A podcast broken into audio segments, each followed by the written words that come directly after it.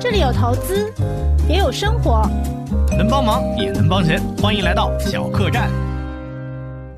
Hello，大家好，我是小罗。Hello，大家好，我是诗雨。嗯，我和诗雨老师都是基金从业人员。我们做这个播客呢，是因为对这件事情很感兴趣，然后呢，我也很能逼逼，所以希望有一个节目能够帮大家，帮我们自己链接生活和财富。为了给大家加深印象啊，我我和我话筒另一边的这位美女，我起了一个非常有深度的名字，你知道是什么吗？诗雨老师，你你是是什么名字呢？呃，青春靓丽组合。换一个吧，换一个吧。你太没有默契了，你 这么好的组合名字，你不要，你拿这个组合不好，你能不能换一个？所以我我们我们的节目定位让大家一听就知道，我们是一个年轻化、有活力、不那么死气沉沉的播客。然后每一期呢，我们都希望有故事能够吸引人，有数据能够说服人，然后做一个帮闲和帮忙的好播客，陪伴大家在投资和生活上一起慢慢变得越来越好。那么我们在每周六的上午十点前都会更新，欢迎大家订阅关注我们。嗯。好，那开始吧。嗯，这一期的主题呢，我们是讨论富人怎么赚钱。这个话题，我觉得大家应该会很有兴趣啊，石宇老师，你感兴趣吗？对，对我很感兴趣。我看了好多名人名名人的这个传记，看看他们是怎么赚钱的。而且我们以前的话也做过类似像富人思维啊这一类的这一类的主题，对大家其实都挺感兴趣的。嗯，熟悉我们的人都知道，我们两个人都是在金融行业上面工作嘛。因为这个工作的原因，会认识很多身边的有钱人，比如说奥德奇，是吧？很多人都知道他是。那么在新年伊始的时候呢，大家肯定就是有的人啊，比如说像我这种努力上进的好青年啊，我会细细的思考来规划一下我每一年的我的赚钱和生活的计划。那我觉得在工作的同时呢，也希望有这样的一期播客能够帮助大家来审视一下自己，就是在赚钱方面的一些思考，能够低头拉车的同时抬头看一看路。所以我就觉得这一期主题可以找诗雨老师来聊一聊，我们就这个话题来讨论一下，给大家一些启发。对，而且我觉得这个话题的话，它其实也不像说，哎，投资基金啊、投资股票啊啊这么难，这么这么难听进去啊。就其实大家先看看说，哎，大家是怎么赚钱的，有哪几种赚钱的这种方式啊？我觉得小罗说的这种、嗯啊，低头拉车。抬头看路特别好，因为我们嗯看到大多数人忙忙碌碌的啊，就整天都是在工作，但其实呢，就好像都是月光一样的，尤其是现在咱们年轻人啊，嗯嗯嗯嗯，是我嗯。然后在之前呢，其实，在齐老师的读书圈里面，我记得有一本书给我的启发很大。呃，它的名字叫做《纳瓦尔宝典》，它是一本开门见山就告诉大家，我是教大家如何变得幸福和会赚钱的一本书。那这本书里面，我印象很深，它提到了三个赚钱的方式，你知道是哪三种吗？水老师？嗯，我想其中第一种肯定是靠工资赚钱，对不对？嗯，对，其实这就是大部分人赚钱的方法，就跟我一样，我在齐老师这工作也是，你无论是拿底薪还是拿绩效，他都是出卖自己的劳动时间。那每个人时间最多的不就二十四个小时吗？这种赚钱方法是最普遍，但是赚钱它是最困难，或者说是积累的速度是最慢的。因为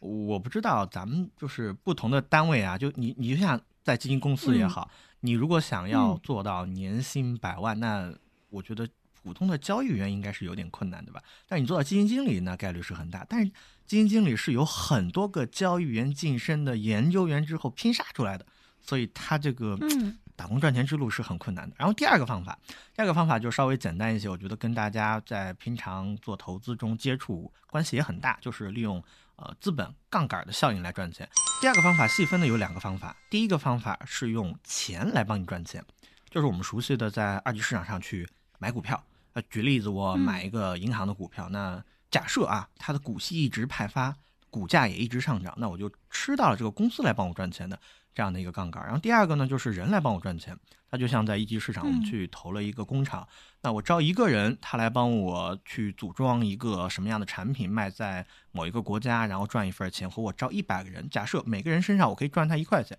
那这一百个人就包揽了我个人。劳动支出还有我杠杆支出赚的钱，所以这是呃加杠杆资本加杠杆赚钱的两个方法。那还有一个方法，其实是我们现在在做的事情，就是第三种方法。嗯，我把它叫做边际成本为零。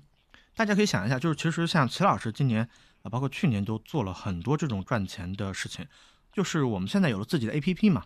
嗯，包括我们这个播客节目后面也想在 APP 上播出，那齐老师就录制了很多关于看行业呀、讲策略啊、讲基金，然后不同的课程，他录制完了之后放在 APP 上看。假设一个人看和十个人看和一百个人看，它的成本是一样的，就是齐老师付出的时间去录制，然后我们剪辑的老师去剪辑啊，包装的老师去做包装啊，做开发。但是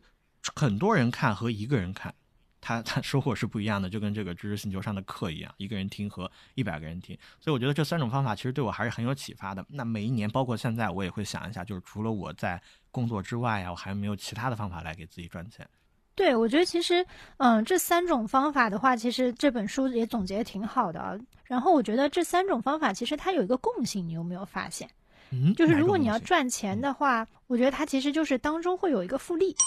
就其实嗯我们一直说复利是第八大奇迹嘛，就是这个嗯复利其实不只是说投资上面的一个复利，其实我觉得人生的复利是更重要的啊。其实像比如说，哎，咱们这个打工挣钱啊，大家嗯其实看每每人都是出卖自己的这个劳动时间，然后来赚到钱。但是其实，嗯、你会发现，就比如说我我刚毕业的时候啊，可能有一些同学的话，他去银行啊做一份这个工作啊，有些人他可能没有去没有去银行做一份工作。当然，我不是对银行工作有什么有有有什么误有有有什么误解啊，只是说，嗯，我觉得大家在可能在选择工作的时候，如果每天做的工作都是一样，然后自己没有特别的这个复利的一个增长的话，你会发现十年之后，就我们同学之间好像啊、呃就差距就非常对对差距非常大。其实大家在选择这种啊、工作的时候呢，其实主要是看哎我每天付出的这个劳动时间能不能给我获得就更高的一个增长。就像我觉得大家都说哎这个，因为我我我其实偏互联网基金一点啊，就是。嗯大家可能都说互联网三十五岁之后要去开滴滴嘛，然后开滴滴啊 送外卖啊，也都挺挣钱啊。或者说大家觉得说现在其实像大城市啊，就这个比如说北上广的大城市，大家出卖一些劳务工作，就出卖一些劳动力啊，然后啊做的这些劳务工作呢，其实啊月薪也也还不错了，其实真的是不错了。嗯，但是呢，你会发现说，哎，如果你送十年外卖和你去啊，就是做嗯十年的这个有复利增长的工作的话，嗯那就是大家做十年的话，就是呃，总体的这个结果啊是是有非常大的不同的啊。嗯嗯，那那刚好，施老师，我有个问题，我想问一下，这也是很多人内心的一个困惑啊，就是，呃，我知道它是有复利效应存在的，但是我没有办法嗯做一个很好的选择。我举一个例子啊，假设有两个公司，然后某一个嗯公司开的钱可能当下每一个月能比，呃，另外一个公司要多出几千块钱。我假设已经知道了嗯这件事情，但是我怎么样去分辨哪个公司给我的前景会更好？就这种判断其实还是挺困难的。会有哪些角度可以筛选吗？你这个问题好难啊！我我尝试回答。啊，就是我觉得呃送呃送外卖啊，还有开滴滴啊，它都是简单的可重复的这种劳动式的工作嘛。就是哪一种工作它是可以让我们去能够分辨开，它是以后能够有复利的？比如说体力劳动工作对面的对应的是不是呃大脑、头脑这种劳动还是就脑力劳动工作，嗯嗯，我觉得是是这样子，就是嗯、呃因为人很难辨别，就是说现在到底是哪个行业特别好，就是比如说，哎，我们以前觉得比较好的行业，可能过了十年之后，大家就觉得就不行了。就像，嗯、像你你你想十几年前，大家可能进腾讯啊，进嗯进阿里啊，啊、我们当时说没有说像进保洁啊这种外企要来的难嘛。但是其实如果你进保洁、联合利华的话，对吧？其实你你其实发展没有那么好，对不对？所以的话，其实但是你也不能说就是人就是看这个后后视镜开车嘛。我觉得之前有一个朋友跟我说过一一一个道理，就是嗯，我我当时可能就是比如说，哎，像管理团队啊，可能会有些问题，他就会说，嗯，其实管理团队是比较简单的，就是你看你有没有给每个人一个清晰的上升路径。那我觉得，如果套到说我们去找工作的话，我觉得就是看你这个岗位有没有一个比较比较高的，或者说比较比较长的这个上升路径啊。这样子的话，你就可以一步一步去努力嘛。因为有的工作的话，其实你干个三年啊，可能这个经验就没有办法再。往上积累，或者说是相对来说比较困难，但是有的职业路径就它会很宽，或者说啊它会很深啊，我觉得这也可能是一个角度吧。但是如果在判断行业上面，其实还真说不好。我可不可以这样理解？就是说，我去要去这家公司，我提前打听一下我的这些啊，原来同学校毕业毕业的师兄师姐啊，在那个同一个行业里面，他们干到了什么样的地步？呃，比如在工厂打螺丝，最多我可能就升到这个呃生产小组流水线上的小组长了。对对对，我就当车间主任了。然后去另一个公司的话，说不定可以当上什么 leader 啊，可以管理啊，可以带团队啊。我觉得这倒是一个很好的方法。对，我觉得就是之前嗯，大家有一个办法找工作，就是。看这个招聘网站上面的，就是招聘需求嘛。嗯，其实你就看说，哎，这个岗位上面它的招聘需求有没有初中高，就是初中高阶不同的啊这样的职位的话，它对应的要求是什么？然后你按照这个要求来规划自己的一个能力的啊上升，或者你你不管你是去去考一些证书也好啊，或者说获得一些从业经历也好啊，就是。这是一个办法吧，就是你可以多刷刷一些招聘网站，看看人家要招哪些人嗯，啊，我觉得其实原来齐老师有一个很清晰的比方啊，就他说哪个行业美女多，哪个行业前景好，当下最火，薪水最高。哎，这个也挺有意思的啊。原来就是卖豪车的就是这样，那那豪车一直是这样啊，就是在那些卖房子，对对对对对对对，售楼处。确实是，确实是这样，嗯，因为因为对大部分人来说，其实大家可能最多的还是通过这个劳动时间去换取报酬，然后啊存下来一些积蓄啊，然后到二级市场上去做投资。其实对每个人来说，基本上都是大同小异吧。我觉得如果家里面不是特别有钱的话，可能大部分人都是这样的一个出生的路径。只不过有的人还在这上面玩脱了，他可能本来职业也很好，家庭也很好，他可能没有规划好，没有量入为出，他可能最后都都都落不到这样的一个好。那你这样说的话，其实我觉得。基金行业还不错哎，我感觉基金行业美女也挺多的，而且基金主播这个这个赛道现在越来越拥挤了，这个一个美女比一个美女更漂亮。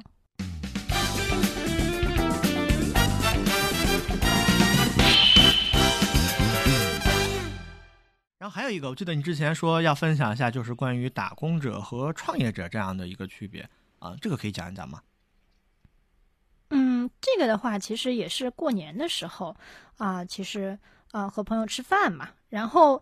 嗯，突然就想，就我我我是上海的，他是浙江的嘛，然后突然就就在说，哎，那呃，我我在我其实，在讲这《百岁人生》这一本这本书，我在分享给他嘛。我看这个《百岁人生》这本书的时候呢，就是这这本书的话，他说，因为你的生命。就变长了嘛？以前大家可能职业生涯只有个二十年、三十年这样子，但是当你的寿命规划到一百岁的时候，你会有好多段职业生涯啊。然后你可能不会说做一件事情做一辈子啊，你可能每隔二十年你会转换一个职业赛道。我我们就看年纪大的时候是不是可以做一下创业，然后就突然想到，我我说就浙江人的话，就经商氛围很浓嘛。然后他就很想创业啊，然后我就说，诶，但是上海人好像观念就不太一样，上海人好像周围大家都以说去某个公司做高管、做职业经理人，好像觉得会。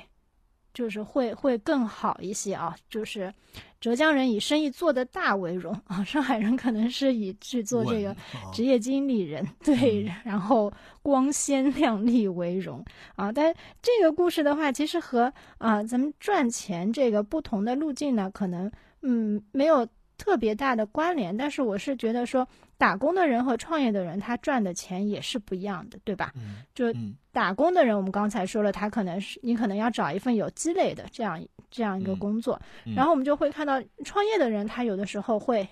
就是会赚到更多的钱嘛。那其实他俩的一个区别就是，我觉得他承担的风险不一样。这个对，其实和咱们投资还挺像的啊。创业的人，因为他他可以一下子很好，然后他也可能就。就亏损，然后公司破产，然后打打工就是做一天和尚撞一天钟这样子。所以我觉得你在赚钱的时候，你能承受的风险不同，你的回报也会是不同的。它跟这个投资二级市场其实，哎，还是我感觉还是有一些密切的关系的。嗯，就像你说对这个其实就和你说的第二种赚钱的方式其实是有点类似的啊。嗯，就是我觉得就是大家在呃，大家其实要趁早把第二份钱能够赚起来吧。那我还有一个指标想问一下，我在买股票的时候，或者说我现在当下，因为我我现在暂时不到三十啊。啊，总有一天可能会到的啊。那我有多少钱的程度下，可以把大部分的精力放在股票、基金上面？你觉得这个会有一个门槛吗？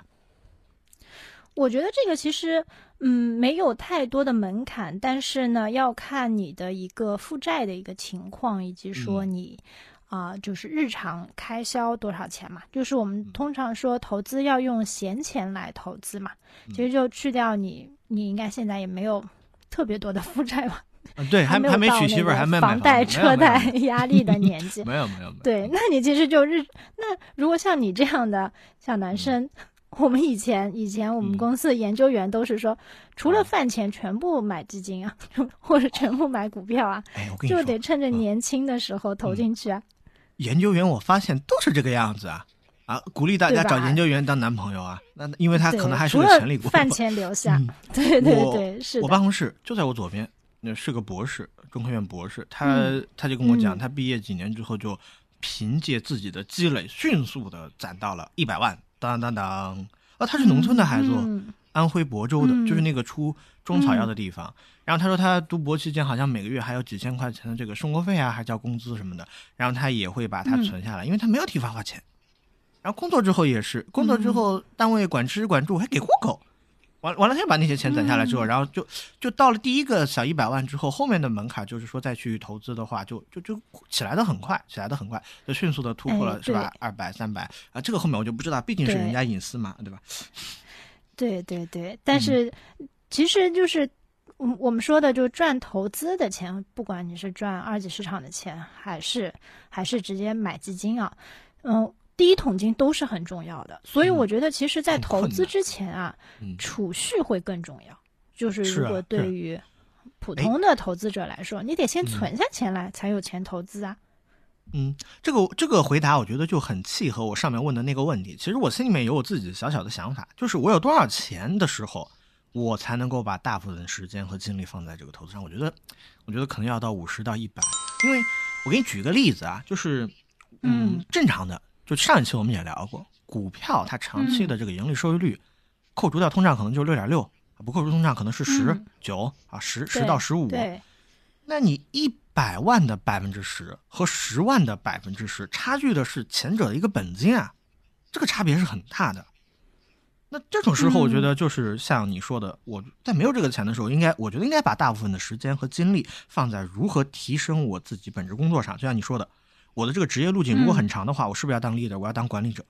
我我要在公司里面要去开创更多的部门，然后去创造更大的现金流，然后对公司创造更多的钱，然后我的薪水才会上升，我的这个绩效才会上升。我这个赚的钱其实是比我投资赚钱要快的，因为投资赚钱这个事儿在二级市场上其实还真是有点这个看天吃饭的感觉。市场不好的时候，我觉得什么人都不行，什么人都不行，真的。对，但是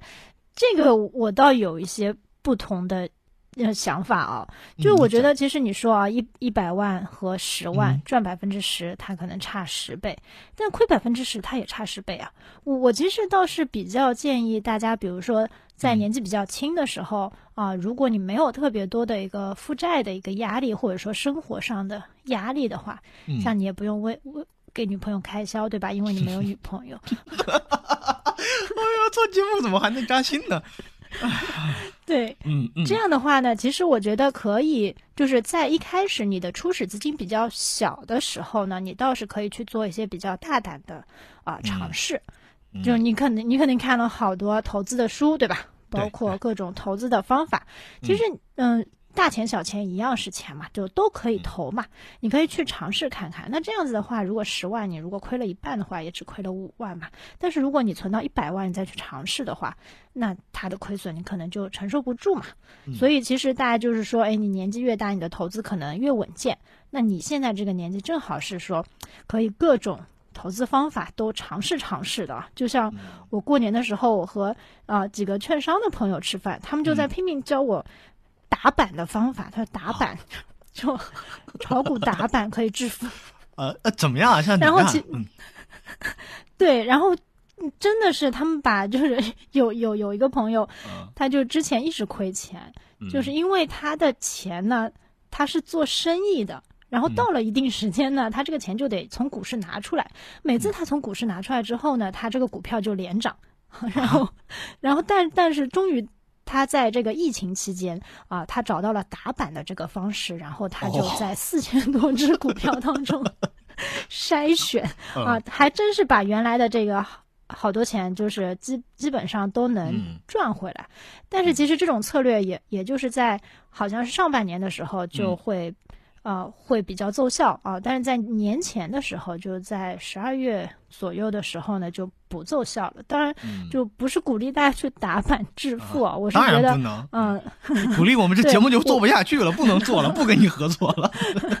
对对对，但是我是觉得说，就是投资嘛，它是一种乐趣。不管你炒股也好，你买炒基金也好，就是如果你一嗯上来大家都是长期投资，不选赛道、不选行业，那就没乐趣了嘛，对吧？嗯所以大家可以在嗯年纪轻的时候用小嗯资金去尝试一下，也给自己建立一定的投资框架。嗯等你亏着亏着呢，你就会相信资产配置了。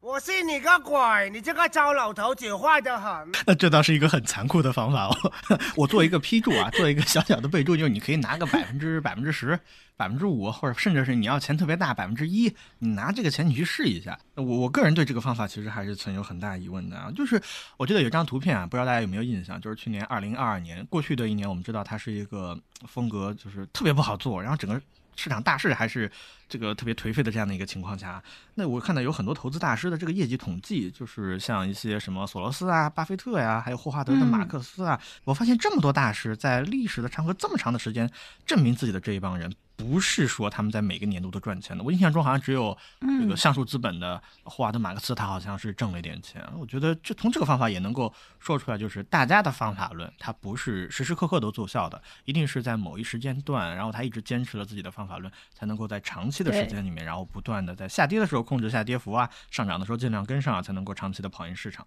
对对，你要一直有钱投进去，然后要有足够长的时间嘛，就是，嗯就是长坡后雪嘛。对吧嗯，就投资到最后的，就一把刀，叫叫现金流，三字真言，只要你有钱，对，随便跌，不怕跌，跌了就买。总能回来。嗯，是的，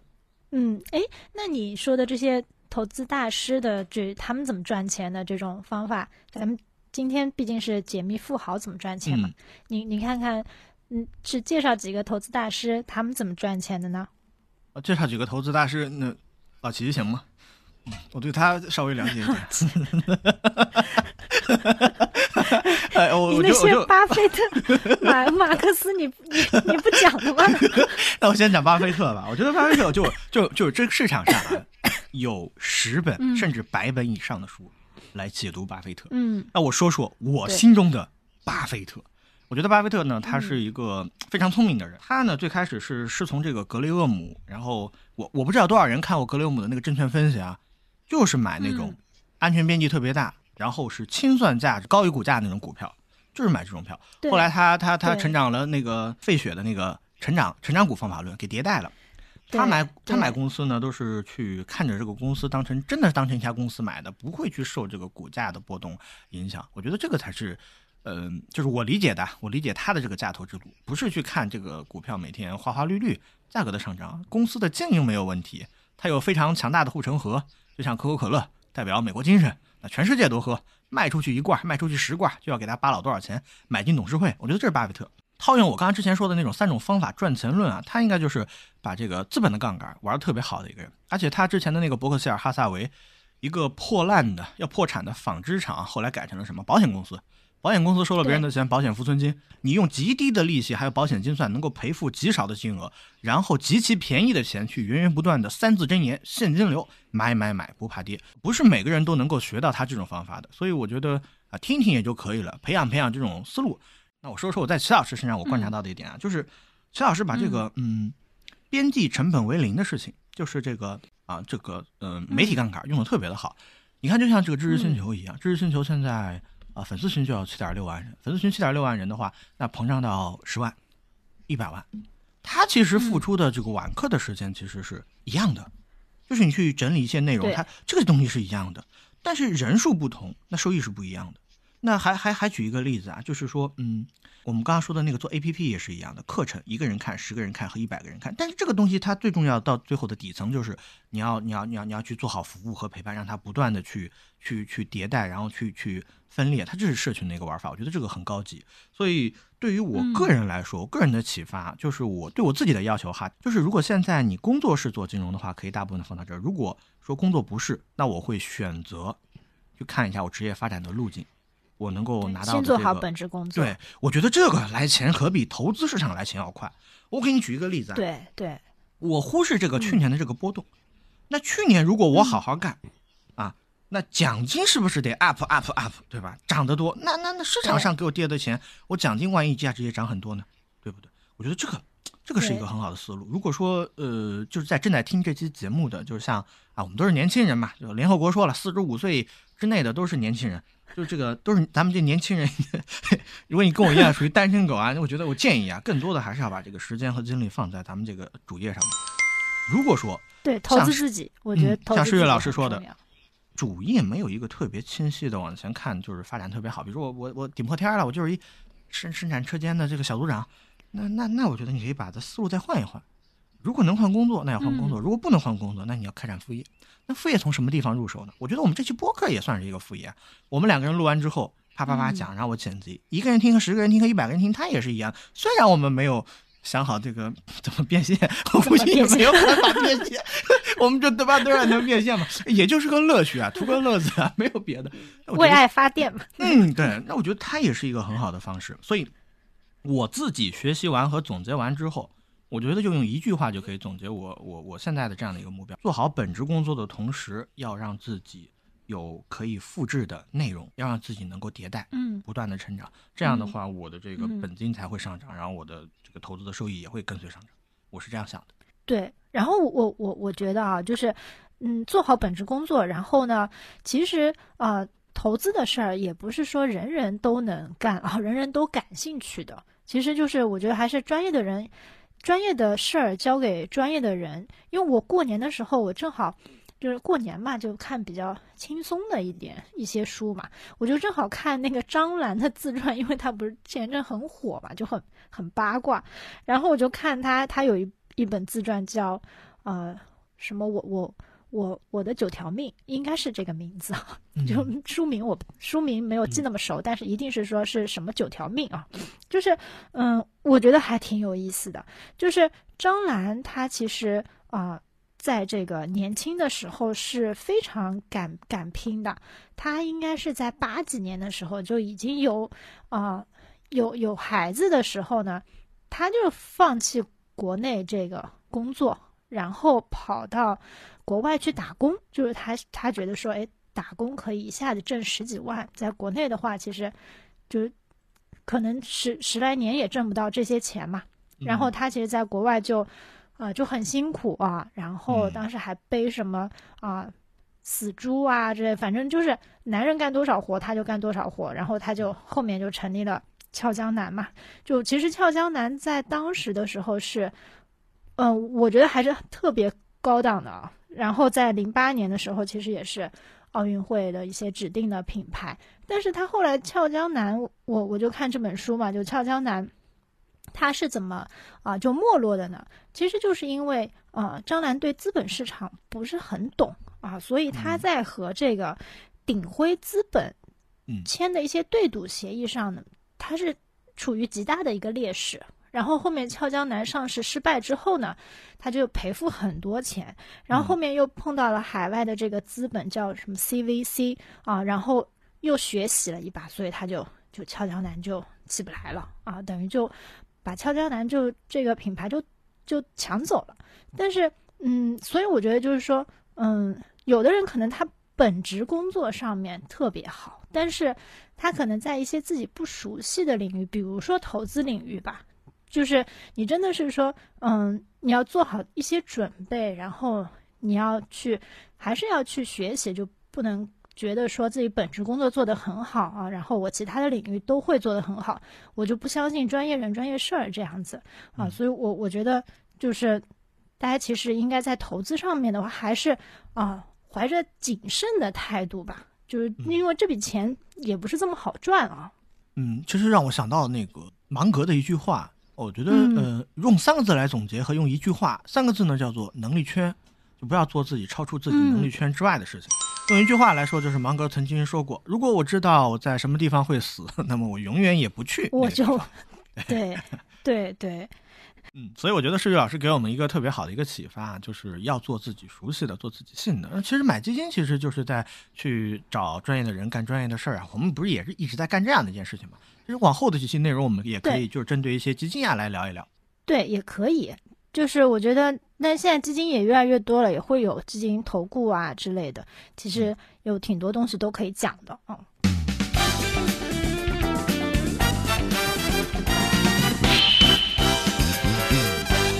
今天呢，我跟诗雨老师也聊了很多了。今天这期节目会在周六的时候播出，我相信呢，周六也是今年上班的头一天。希望我们今天这个话题能够给您在新的一年工作和赚钱方面有一定的启发，那我们就会感觉到非常的满足。小罗呢自己做一个总结，我今天分享了我在书中看到的三种赚钱的方法：第一个靠自己的劳动时间来赚钱；第二个尽量用资本的杠杆去赚钱。人的杠杆，还有钱的杠杆。第三个就是用边际成本为零的数码资源来赚钱。我总结了一下，我觉得人应该在资本金不多的时候，尽量关注自己的主业，像石宇老师说的，去找那种长坡厚雪的职业，让自己越来越值钱，在这个职业市场上能够更值钱。那么在投资上呢，你才会有更多的资本金去赚钱。这是我今天的一个收获。石宇老师，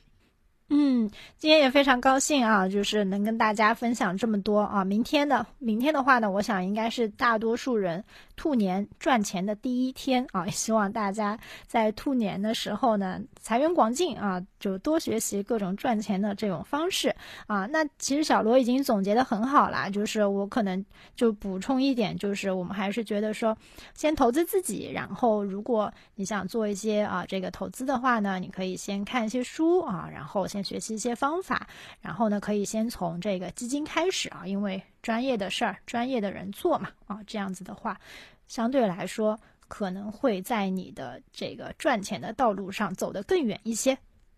嗯，好，那今天节目就到这个地方。每周六的上午十点之前我们会更新，欢迎订阅关注我们，拜拜。拜拜。